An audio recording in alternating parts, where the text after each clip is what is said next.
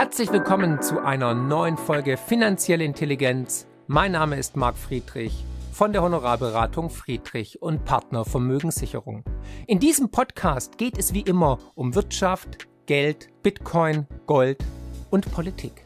Ich spreche in dieser Version mit Experten aus der ganzen Welt, um an ihren Investmententscheidungen partizipieren zu können, die ich euch vorstellen möchte, so dass ihr finanzielle Intelligenz erreicht.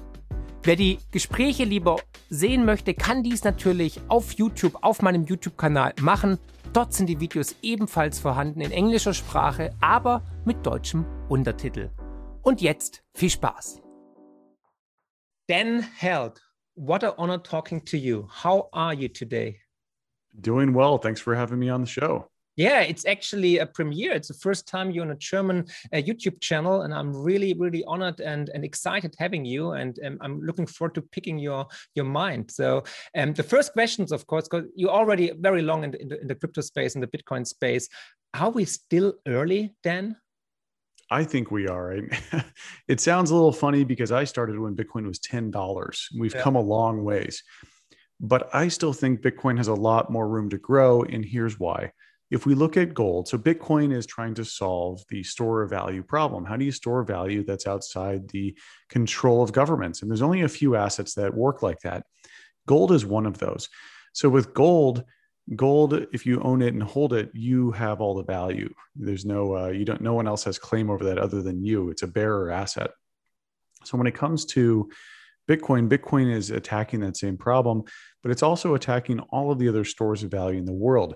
So there's a terminology in tech called total addressable market, which is if I build a new product, like I build it, like let's say I build a uh, Airbnb, what's the total size of that market? Well, Bitcoin's total size of its market is in the tens or hundreds of trillions of dollars. It's, it's the biggest market there is. It's all value in the world, all stored value. And a lot of things are used for that. Gold. Gold is worth $10 trillion in total.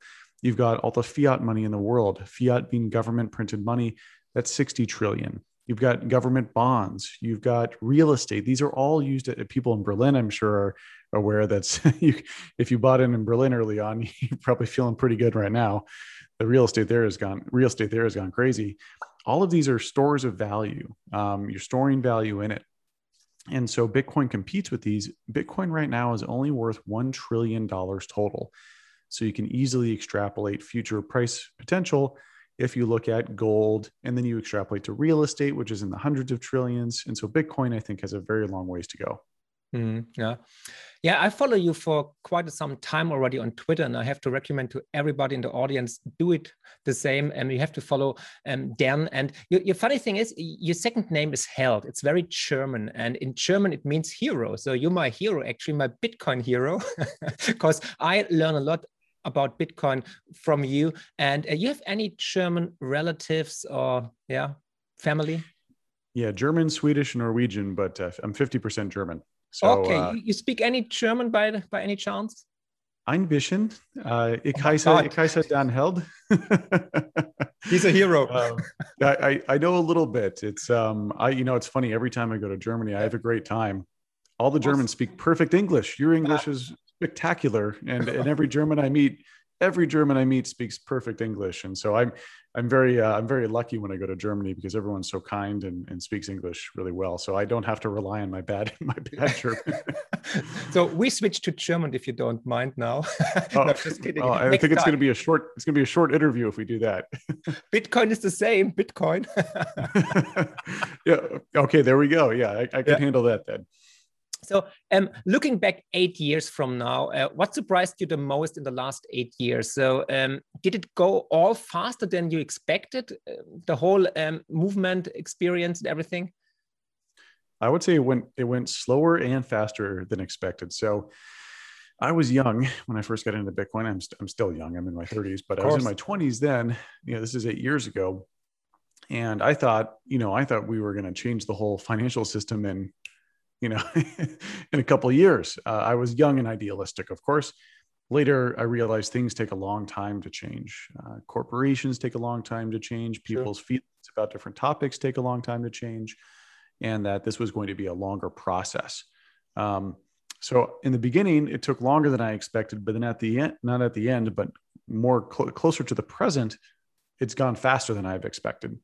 So um, we hypothesized that institutions, the big institutional traders, this, these are investment banks, hedge funds, mm. insurance companies, that they would come into Bitcoin and start to buy Bitcoin and recognize it as a gold 2.0. And we thought this might take a long time. And actually, we've seen them pile in over the last six months in an incredible way. Yeah. You know, Tesla coming in was was huge. Um, 1.5 billion dollars on their balance sheet. And then we had all these institutions, all the legacy big macro hedge fund legendary traders are all like, yes, this is gold 2.0. And this is from a very old age cohort. You know, this these are these are, you know, 65 plus, mm. uh, which for them to understand Bitcoin and believe in it and invest in it, that's a big leap. That that takes a lot of that takes like a lot of um, fundamental change in how the world perceives Bitcoin. So that has happened faster than I have expected. Mm. But in the beginning, I thought we were going to go change the whole world in a couple of years. Things take a long time to play out. Yeah. But you know, we, we saw such rapid developments in the last couple of months, like the Coinbase IPO. Yeah, just fantastic. Then we saw MicroStrategy, we saw Tesla, we saw the first ETF in North America. So actually, I have this feeling it goes much faster than everybody expected when I talk to people who are really for the long term into Bitcoin for five, ten years or something. So uh, what, what what do you expect for the future? Will we where will be where will be in, in five to ten years? Will be will be Bitcoin the, the superior money? Will it be a, a currency for everybody, or will it still be the, the store of value? Yeah, Bitcoin is largely achieving its its goal. Its goal is to be a world reserve currency, a gold 2.0, and it's largely achieving that, which is incredible to see. People forget that when it was worth $10 that's what the whole world thought bitcoin's probable probability was of becoming that new gold 2.0 it was a very low probability and there were a lot of potential ways that bitcoin could have hit uh, you know hit hit like a permanent downturn or could have died and so for bitcoin to survive this long has been incredible the future holds bitcoin increasingly becoming a globally recognized store value asset that is happening now so we're in that stage over a very long period of time, probably at least a decade or so, Bitcoin might transition to the medium of exchange and unit of account era. And in mm-hmm. those eras, Bitcoin transitions to what we would commonly perceive as the euro, the dollar. Yeah. Uh, medium of exchange means is that's what we use at the grocery store. Um, that's what we use to go buy a beer. Uh, you know, with unit of account, that's what it's priced in. So you've got euros that are your pricing at the grocery store, mine are in dollars. And so Bitcoin has to first become globally held as a store of value because then people you, know, you can't spend it unless you own it yeah. so we have to go through that era first and then after we hit a certain uh, critical you know kind of threshold of, of network effect let's say 30% of a country's population owns bitcoin and the bitcoin's price starts to stabilize again this will take a very long time like probably at least 10 years then Bitcoin will transition to those next two eras uh, where it becomes like a full money uh, store of value, medium of exchange, and unit of account. Hmm. When did you buy your first Bitcoin, by the way? Uh, 2012, and it was worth around 10 to 8 to 10 dollars. I forget exactly. There was kind of a range where it bounced between 8 and 12 dollars for a little while. Very early days, very early days. Okay, so did you have during this time since 2012 ever the feeling that it was a bad investment or did you doubt it? that it falls to zero? Yeah, I don't think anyone can say that they were perfectly. I'm as bullish as they come. Um, there's a meme in this space called HODL, and uh, my last name being held, very very applicable. You know, it's uh, my my profession is what I do. I I huddle, Um, HODL, yes, huddle So, look, we all doubt at some some moments, sure. like, will this succeed? Right? um, certainly that always existed of like will we survive this and and that the pit of your stomach that that despair that that worry you know that that i think every every bitcoiners experience that if they say that they haven't then they're lying mm-hmm. um, i've never been more bullish though i think in the beginning there were a lot of pitfalls like the bitcoin cash hard fork yeah that was a really contentious civil war if you will between yeah. uh, different stakeholders in the ecosystem so that that was a pretty intense moment. There were flippening attacks by Ethereum. So Bitcoin has you know survived a lot. Uh, also survived some other struggles as well. It didn't get stamped out by the by a certain government. Um, you know the the world didn't dip into uh, multiple recessions while Bitcoin was trying to evolve. So Bitcoin has had a very favorable environment in its growth, yeah. um, but it has certainly survived a, a couple storms. Yeah, sure. We saw a couple of bull markets, bear markets. Um, we saw a, a, small recession in March last year um, because of the Corona crisis. So um, before I go to the next topic, um, what because right now we look actually back and we look at the early days of Bitcoin, but um, what do you think? Who is Satoshi? This is uh, this is everyone's favorite question, and yes. I would encourage everyone listening to this to go down your own rabbit hole. So, rabbit hole in American terminology to go go down the discovery path of figuring out um, who Satoshi is, and through that there's a lot of different different avenues. I, i've spent eight years thinking about who satoshi is and i'm not sure if i'm any closer than i was in the beginning of my search but there's certainly some crowd favorites. Um, one is hal finney. Hal finney ghost wrote pgp cryptography. So he understood in pgp cryptography in the 1990s that was considered to be a weapon by the united states government. So he knew the risks involved when it came to developing a new cryptocurrency and being uh, pseudonymous or anonymous. He understood the importance of that because with PGP, he did that. And, and this was a tool that governments thought was a weapon. Yeah. Bitcoin very much is a weapon in that regard from a monetary perspective. So Hal Finney's a great selection. He was also on the cryptographer mailing list. He was the first person to receive a Bitcoin transaction, or maybe he received it from himself. Have guy. hey, it's yeah, exactly. Uh, so he's the first one to receive a Bitcoin transaction. He worked on some early Bitcoin core code. Hal Finney's a great popular favorite. His demeanor also fits well uh, with Satoshi, and Hal Finney unfortunately passed away. He had a, a, disease that that he succumbed to, and so that actually lines up when when Satoshi left Bitcoin. Mm-hmm. So there's he's a crowd favorite. There's also Nick Szabo. Nick Szabo uh, or Zabo Zabo depends on I forget what the how you pronounce correct, it. Yeah. yeah, correct pronunciation is. He um, wrote BitGold. BitGold was an early precursor to Bitcoin that Satoshi said Bitcoin was inspired by. Um, he also wrote and very much intimately understood the origins of money. He very intimately understood what it took to create a good new money. I think a lot of folks in the Bitcoin blockchain space focus too much on the technology, but it's not about that. It's actually more about what makes a good money and what yeah. makes humans who are you know we're we're biological we're not computers what makes us believe in a money versus like the code itself? The code is somewhat irrelevant. It's it's the trust that humans develop with the code that makes it valuable over time. You can't just spin up new code and trust develops with humans. Humans develop trust over time. And and bitcoin and, and how that all flows together is very different than many other cryptocurrency projects where the amount of trust placed in bitcoin and the amount of continuity of Bitcoin's monetary policy and proof of work function. Nick Szabo understood some of these things, and so yeah. it would be poetic if he was Satoshi. and other people say it will be a oh, it would be, it has been a group of people, like different people. What what's your take on this? Yeah, there, there's there's kind of a fun interpretation here too, where or not interpretation, but um, uh, a kind of a fun pathway here where we could so some people think that there was a group of people due to how complex it was. Uh, there was a lot of different aspects to Bitcoin.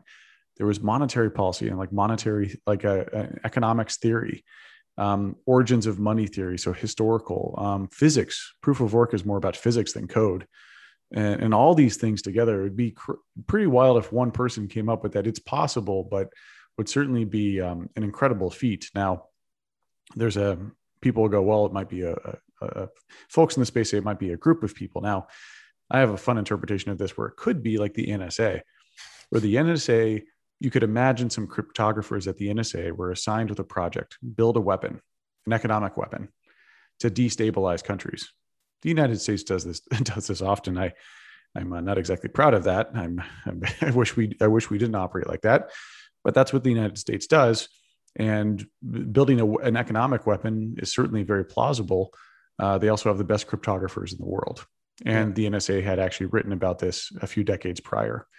So th- that's also a fun one where, like, maybe a few NSA uh, cryptographers were assigned to this task. They realized maybe this wasn't the right thing to do and they released it into the wild or something, you know, like let it out of the lab, if you yeah. will. so yeah, that's that's a fun one. Um, you know, I, I think, yeah, I, you know, someone asked me, Dan, with more time that goes by, will will we be closer or farther away to finding Satoshi? It's a really good question. I'm not sure. If, I think the farther we get away from when Satoshi was around, the the less likely it'll be that we yeah. find him. Mm. I, I, you know, actually, it doesn't matter who it is. We just should be very, very grateful about this present he gave us for perhaps sound money. And it's like, yeah, it's, it's a present. It's a, it's a gift. It's a, definitely a, a gift. Um, yeah, whoever it is. So he, he deserves the Nobel Prize, actually. so, but totally.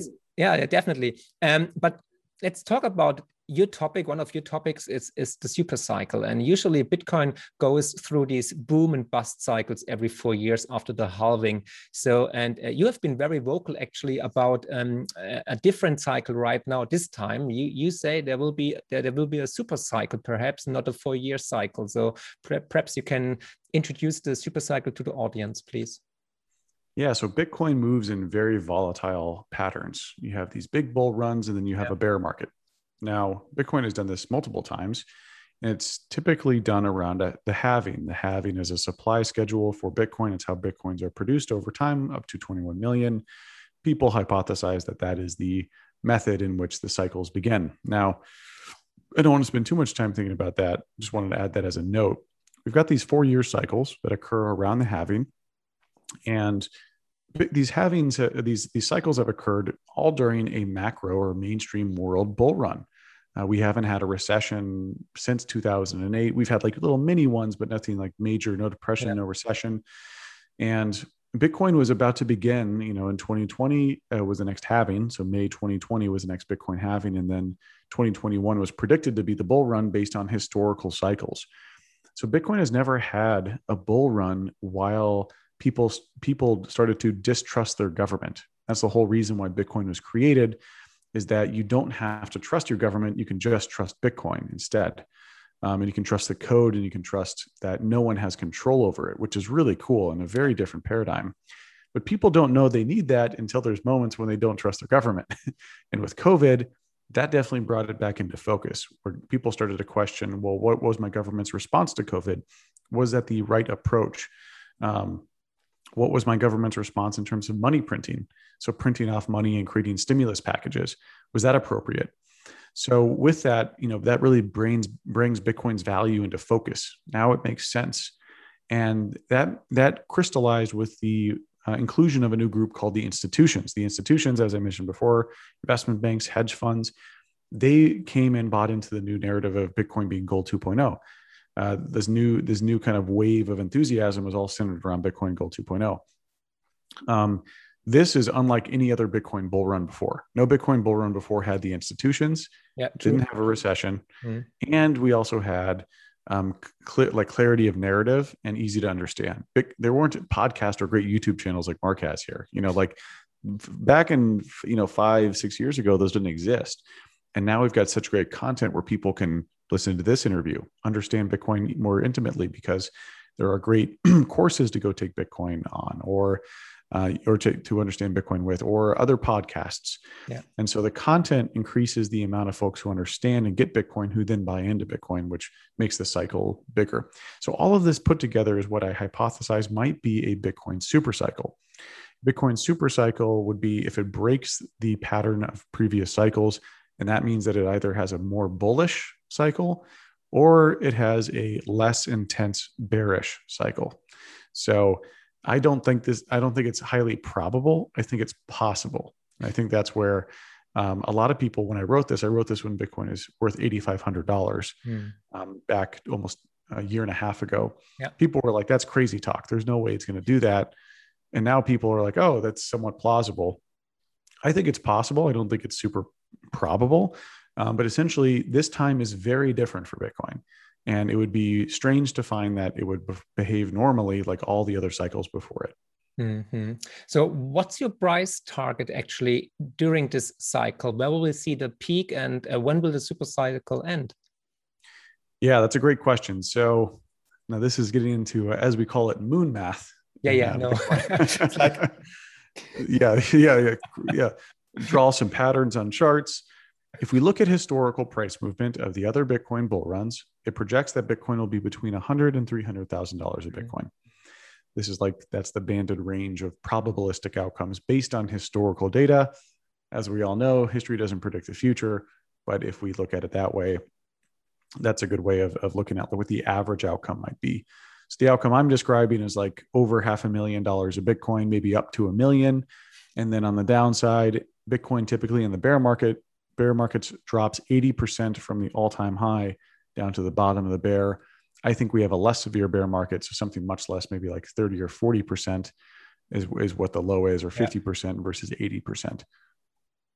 So do you, do you expect that the super cycle or the, the, the bull market will end this year or next year? Historically, if we look at historical patterns, we should reach the peak of the bull market this year. Yeah. Now, if it's a super cycle, there could be all sorts of weird things that go on where, you know, a super cycle could also be Bitcoin has like a normal cycle and then goes yeah. flat. Like again, it doesn't have a very intense bear market. So we could see like a more sustained bull run too. Maybe it, maybe there's like a we we think that we've reached the peak later this fall, and then it dips, and then it goes back again in, early spring 2022. Mm-hmm. Uh, people forget that in 2013, Bitcoin had two bull runs in one year. Yes. Yeah.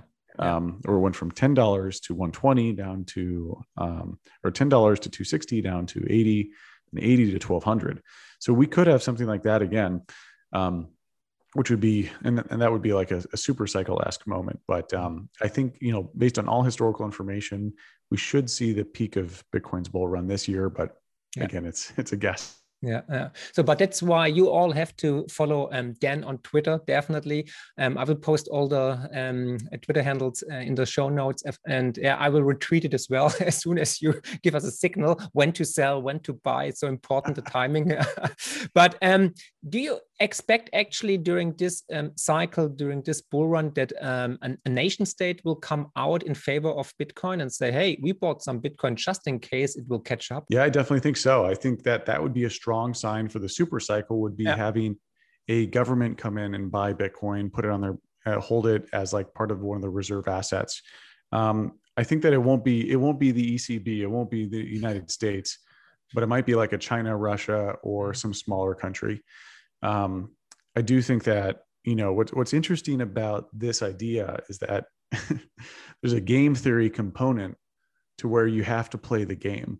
Yeah. So let's say the rumor comes out that the ECB has bought Bitcoin. Yeah. But it doesn't matter if it's true or not because if if the if the if the US government believes that or the Fed believes that and then other central banks believe that then they might buy in anticipation that that could be true. You know, so you go down this mental cycle of um, as long as the rumor is plausible enough, it will catch on, and that will force everyone to potentially think about, oh, am I going to be the last bank to buy it? Am I going to be the last central bank to buy it? So, yeah, I think that uh, I think that's possible. I think it's pretty low likelihood, but likelihood, but would be a strong signal of a super cycle if a central bank bought it this this this bull run. Um, but certainly, uh, you know, I don't think it it won't be it probably won't be the Fed or ECB or any any. They hate it. yeah, they hate it. They hate it. Well, Jerome Powell's been pretty uh, open minded with Bitcoin. He actually understands. He called it a speculative store of value. So he very much he understands the basic principles that it's a gold 2.0. Mm. So at least they understand it, and I think that's the first step. Yeah, yeah.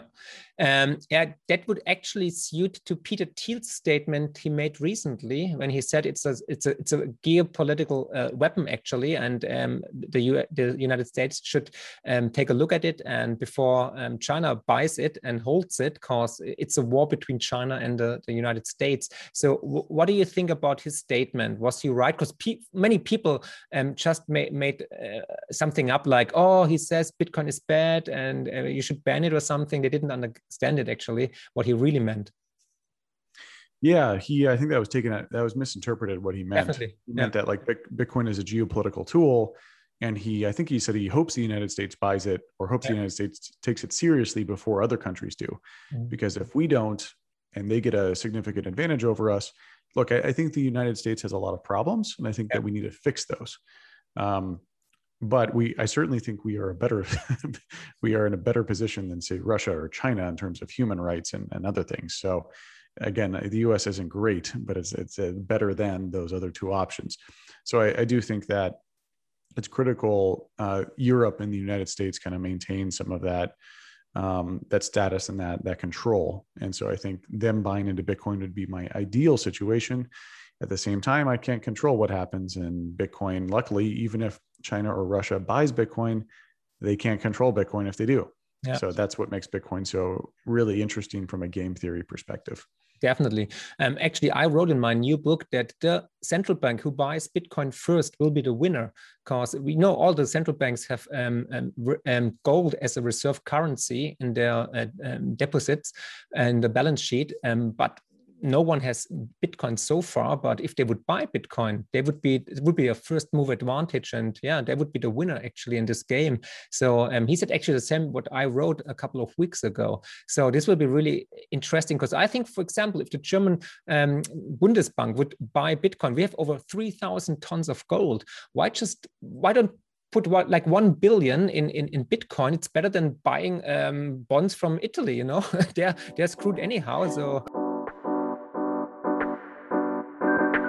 Finanzielle Intelligenz könnt ihr übrigens auch lesen und zwar in Buchform mit meinem neuesten Bestseller Die größte Chance aller Zeiten und natürlich unserem kostenlosen Newsletter mit spannenden Analysen und Prognosen zu Bitcoin, Gold und den Finanzmärkten. Einfach abonnieren unter friedrich-partner.de. Yeah, there was a, actually a member of the Bundesbank said something to me and a group of Bitcoiners at the at a Munich uh, Bitcoin conference a few years ago, and he he whispered to us. He goes, "My religion is bigger than yours," and he was right. It's the the euro, the dollar, uh, Bitcoin is all based on aggregate belief in it, yeah. trust or belief in it, and so he's right, but also he's wrong about who might win. Uh, I think mm-hmm. Bitcoin has a very good chance of becoming a much larger group that people of, of that of believers. Yeah, and that's where in the opportunity lies will you believe in Bitcoin before others do? For those who have in the past, like myself, we've been rewarded for that. Mm. And so that's where I think, um, you know, I would, yeah, it would be really interesting to see like Bundesbank potentially buying Bitcoin. In, but yeah. So, but that was a, I really like that statement because it, it demonstrated to me that he intimately understood exactly yeah. what Bitcoin was all about and what all money was all about. Yeah. I think the magic wall is um, if we get to six figures, you know, if we hit a hundred thousand bucks, I think the media will go crazy and we will still f- see FOMO like never before. So, um, what do you what do you expect, or when when will be the super cycle um, happen, or which price target has the Bitcoin price reached that you would say confidently, oh, okay, now this is the super cycle. It's not only the four four year cycle; it's the super cycle. Is it like more than three hundred, more than five hundred, a million? I would say like more than 500,000. I would say, but between 500,000 and a million would be like that, that target range for a super cycle esque era. Yeah. That okay. break all the previous models of what expectations are. So, so the, the most important question during this um, interview actually is coming now, Dan. so when would you sell I'm Dan Held. I don't. I don't sell. Hedl. I, I hedl. I held. Even I held. If there, if there, yeah, you hold. You you you hold. Yeah, hodl. Um, even if if we would see a totally I don't know overpriced asset bull run like over one or two million, and you you would definitely know there will be a correction of fifty percent or forty percent. Yeah, let me let me put it in perspective. So with pe- people ask me this all the time, Dan, when, when should I sell my Bitcoin? you know what like do a hodl for forever you only live one life live it to your fullest if if your partner wants to buy a home and you not wanting to sell your bitcoin to buy the home will end up in a divorce or something i don't i don't recommend that. You have one life to live. Bitcoin's not going to make you happy around a spectrum of, of different you know, bitcoin will solve some money problems for you but might not solve family problems. Do do you think you know if you have like a ton of debt and bitcoin would make you sleep better at night if you sold it and paid off your debt. Now there's the portfolio optimization perspective that's the one i come from because i'm in a more fortunate financial circumstance. Um, but a lot of people aren't. I understand people want to buy a home for the first time. They want to pay off their debt. But for me i'm in a very fortunate financial circumstance where i don't have like kids and i don't have a lot of liability and I can take very, very big risks. So, from a portfolio management perspective, it's hard to want to take money or sell Bitcoin when it hasn't hit a 10, 20, 50 trillion market cap, because that to me represents like the, yeah. the fulfillment of my original investment thesis that Bitcoin is a gold 2.0 store of value asset. Mm. And so at that level, sure. Then Bitcoin becomes boring.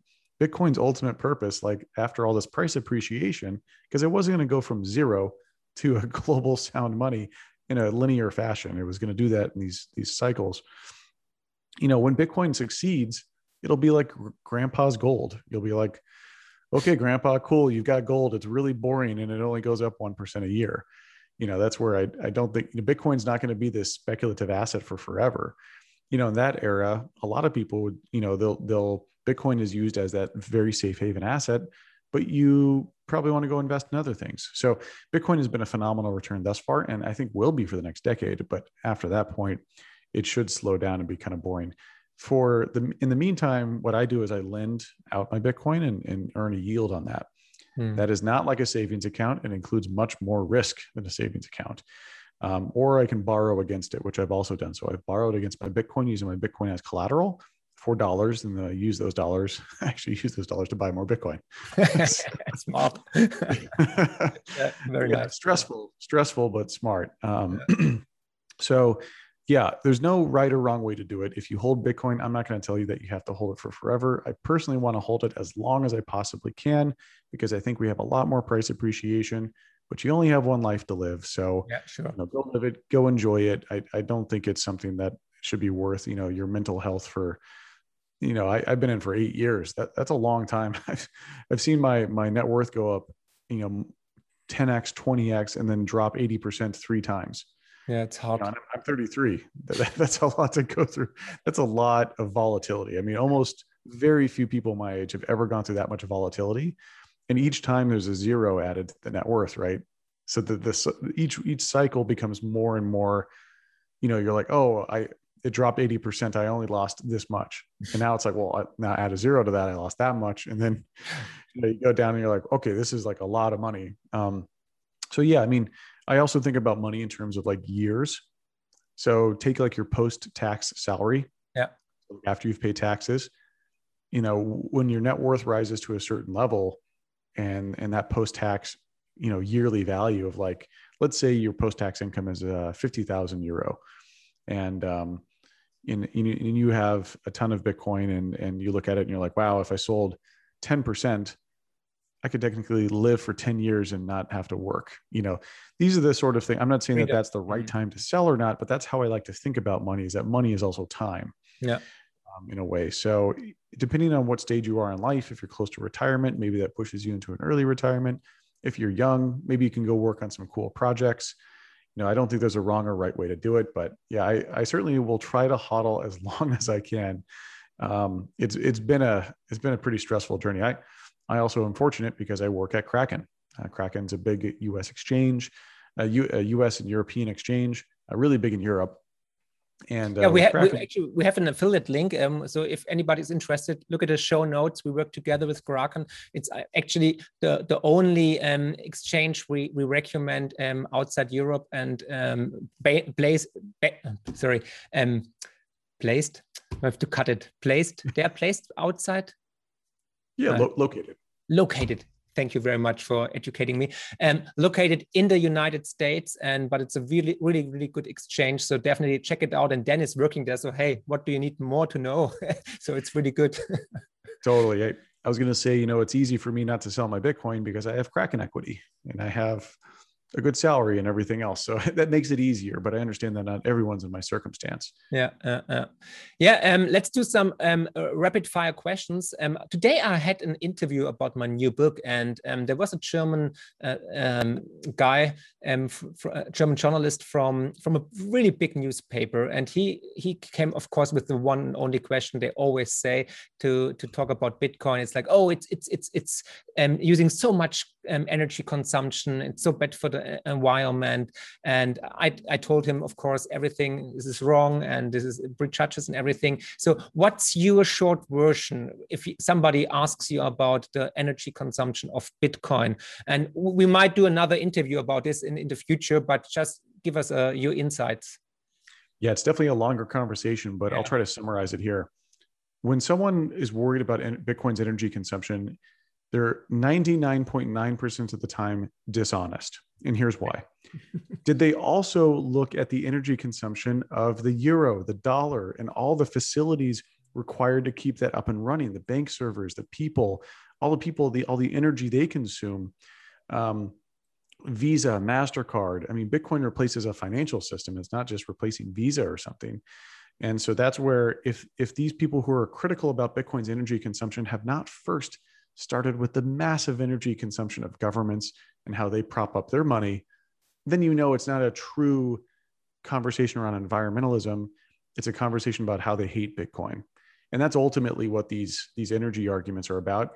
They hate Bitcoin and they hate its energy usage, no matter how little or how much energy it used. Mm-hmm. But they're not intellectually honest enough to go examine other financial systems because that's how you would do it is you go okay bitcoin is using a lot of energy but how about the existing financial system? One more point on this. Since when did it become popular to criticize personal energy consumption? If i want to watch the kardashians on tv i don't give a shiza. Like i don't give a shit man. I i'm going to go watch it. I i don't care if you think it's wasteful or not. Like fuck you. I'm going to go do it.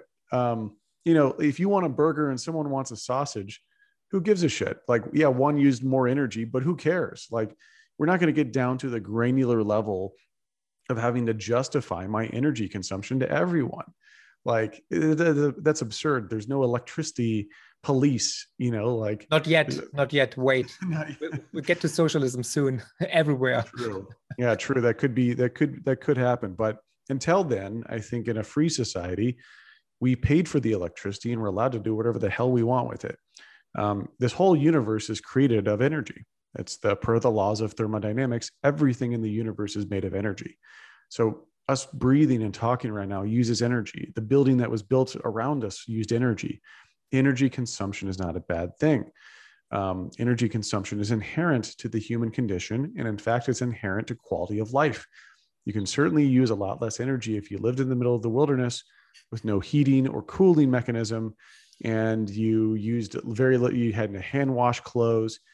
Um, you know, we built these machines around us to enhance the quality of life dishwashers, washer dryers, cooking machines, airplanes, cars. Smartphones. You know, I don't want to. Mm-hmm. I don't want to walk from here to Germany. I, I, can't do that. I'd have to go swim.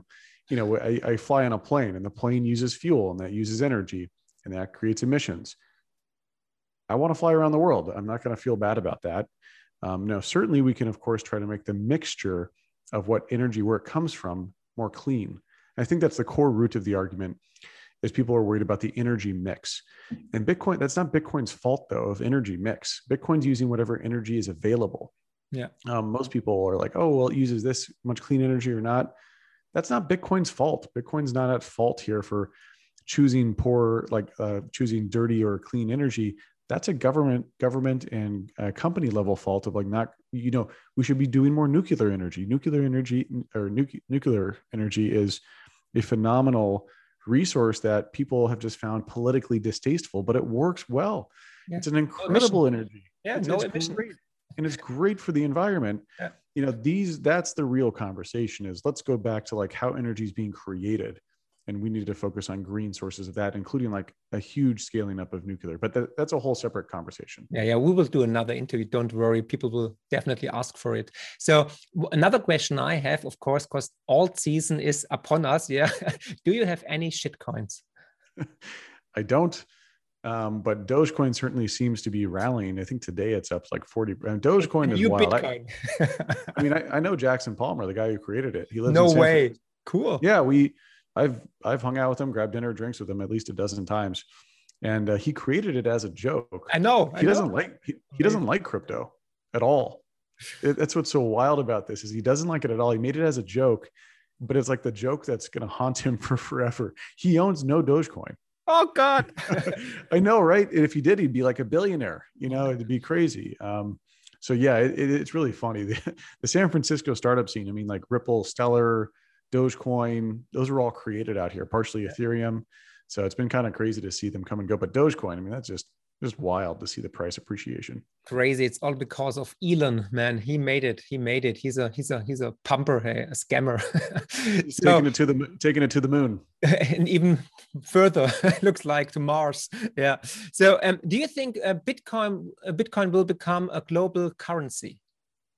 Yes. The short okay. answer is yes. Okay. Um, yeah, well, this is rapid fire, so maybe that's a, an appropriate. Yeah, that's a perfect question, actually. Yeah. Okay, then another question I have for you. So, um, ten years in the future, uh, Bitcoin failed and vanished. So, what was the most likely reason? People stop believing in it. That that's the most likely reason. The faith is what binds the community together. It's what uh, supplies a a floor to the price. If the community was split, like the Bitcoin Cash hard fork, but split in a more 50-50 manner, yeah. that would be, I think, very deadly for Bitcoin. Okay. Okay. And another question, the last question actually on my rapid fire side is um, Will Kraken do an IPO as well? Yeah, Jesse Powell, uh, the CEO of Kraken, has publicly stated that we are going to do an IPO or direct listing next year. Okay. Um, so I'm pretty excited about that. I think that after Coinbase's IPO, we're all naturally excited about Kraken going public. We're doing, you know, it's a it's a ton of work to do, and I can't comment on it too further. But Jesse has set 2022 as kind of the target range for when that. did he pronounce it? I didn't hear it. It's on bloomberg um, i think about a, a, month or two ago yeah. Oh okay. I missed that so i have to cut this out. Look i like a like an idiot. Shit. No just kidding. So um so where can people learn more about you? How can they follow you yeah. So if you're on Twitter, now I know Twitter's not a super popular social channel. For some reason, crypto, people like to talk about Bitcoin and crypto on Twitter. I'm Dan Held is my Twitter handle. And then on YouTube, I actually have a YouTube channel as well. I talk about different Bitcoin topics in depth weekly, and that's uh, Dan Held on YouTube. I definitely recommend definitely your newsletter and of course your YouTube channel. Talk about your newsletter. Just give us an insight. What's the newsletter about? Yeah, so I write my newsletter on Thursdays. It's called The Held Report, and it's on Substack. Substack is a publishing tool.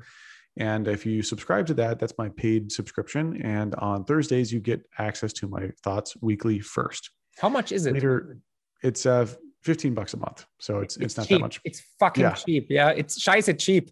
And cheap actually because the, the, the, the, content is just, it's brilliant. And, and do you accept Bitcoin?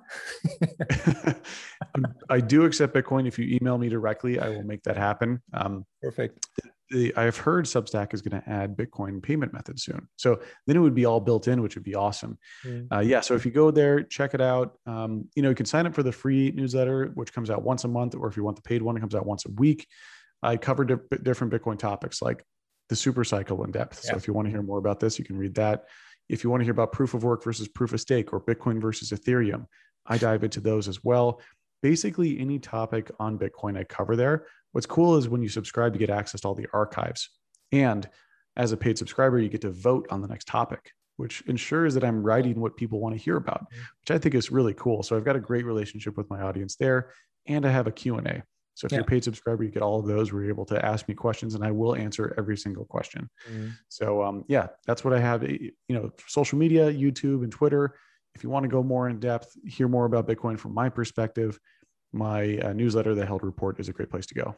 Uh, I will put all the links, of course, in the in the subscription. And don't don't be cheap, guys. You know, 15 bucks a month, it's nothing. You get a perfect return on investment, and you invest in the best um, asset. Actually, you can have. It's your intelligence and it's your your your your, your knowledge about everything. So um, I definitely recommend it. And you know, guys, I never recommend something. So it's the first time. So this time I do because I think it's totally worth it. So anyhow, um, I have one last question which came up in my mind when you mentioned mentioned Ethereum because everybody is, so we see a new all-time high. I made just last week a, a, um, um, a, video on my YouTube channel about Ethereum, why it's a scam, and people hated it. Of course, the Ethereum army just came. No, Ethereum is great, and I said, hey, uh, it's not uh, decentralized. Uh, it's it's it's it's it's a, it's a company actually in, in, located in in Switzerland, and Vitalik is the is the is the main figure and everything. So um, and I saw 2017. I saw the the, the FOMO and, and, and the boom, and then I saw the bust, of course. And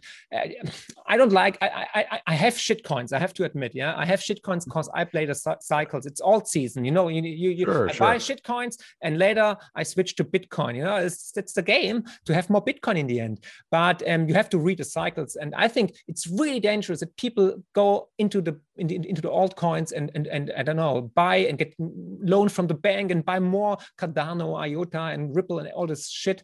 And in the end, it's just it's it's it's a scam. It's my interpretation, you know. And so I made this video, and people some people hated it, other people loved it. All the Bitcoin maximalists. Um, I'm always open-minded, you know. I wouldn't say that I'm a Bitcoin maximalist, but um, Ethereum, Bitcoin. So what's your take on this? Is Bitcoin uh, is Ethereum the the the, the, the world computer or um, reserve currency I don't know, st- st- store of value. Yeah. What's their game? What, what do they want? Look, I'm, I'm a Bitcoin realist. Okay. Like I, I, I, I'm I, like, I mean, I fly drones for fun. I'm going to be cryo preserved when I die. I'm into a lot of weird techie things. I, I don't think I'm conservative at all as early Bitcoin. And uh, what's really interesting about the, how narratives come and go in crypto, I've seen 10,000 cryptocurrencies come and go in 10 years or eight years that I've been in. That's a lot. There was alt season 2013, 2017, yeah. and now. The reason why your friends are talking to to you about the certain alt is because the price went up. Yeah. That's why. It's not because of it, it you know, it all of a sudden solved something that was novel or something like that. Narratives come Bitcoin has this too, but the price of Bitcoin goes up and the narratives come around why the price went up and why it should go up. And Dogecoin and Ethereum have the same narrative path of like price goes up, then people get excited about it, and then the narrative spin up as to why it went up. But if you noticed, no one on the Ethereum side was saying like like no one no one expected it to do this. Um, you know, certainly they're like, oh, but Ethereum's going to go up, but like no one predicted, oh, this week it's going to start going up. Um, you know, I think with with all of these, like Bitcoin, blockchain tech was built to build Bitcoin. That's what it was purpose built for. Bitcoin, yes, you might be able to trade the alts and if you think you're good at that, you should go try that. But ultimately, if you're trying to beat Bitcoin's return on a risk adjusted perspective, because like, will you pick the right alt that pumps? Maybe. And so that's the tricky part. And so Bitcoin, from a risk adjusted perspective of like, yeah, Bitcoin is going to go 10x. And you could find an alt that goes 100x, but the likelihood that you find the right alt that goes up 100x is much lower than Bitcoin going 10x. Mm. So that's where I think just buying and hodling Bitcoin is my personal uh, thesis. You can certainly try that route. People much smarter than me do that. I, I, just don't think I, I, can time these markets very well. But that's that's what I think we're seeing in Ethereum is that the price is going up. People are starting to spin up narratives as to why the price is going up, but nothing's really changed there too much. Yeah, and that's why you are Dan Held the German hero, so to say. And yeah, thank you very much for your time. It was great talking to you. I hope we can can repeat this pretty soon. I think we have a lot to talk about in the future. So then, thank you very much. Take care. Thanks, Marc. Cheers. very good. Bye.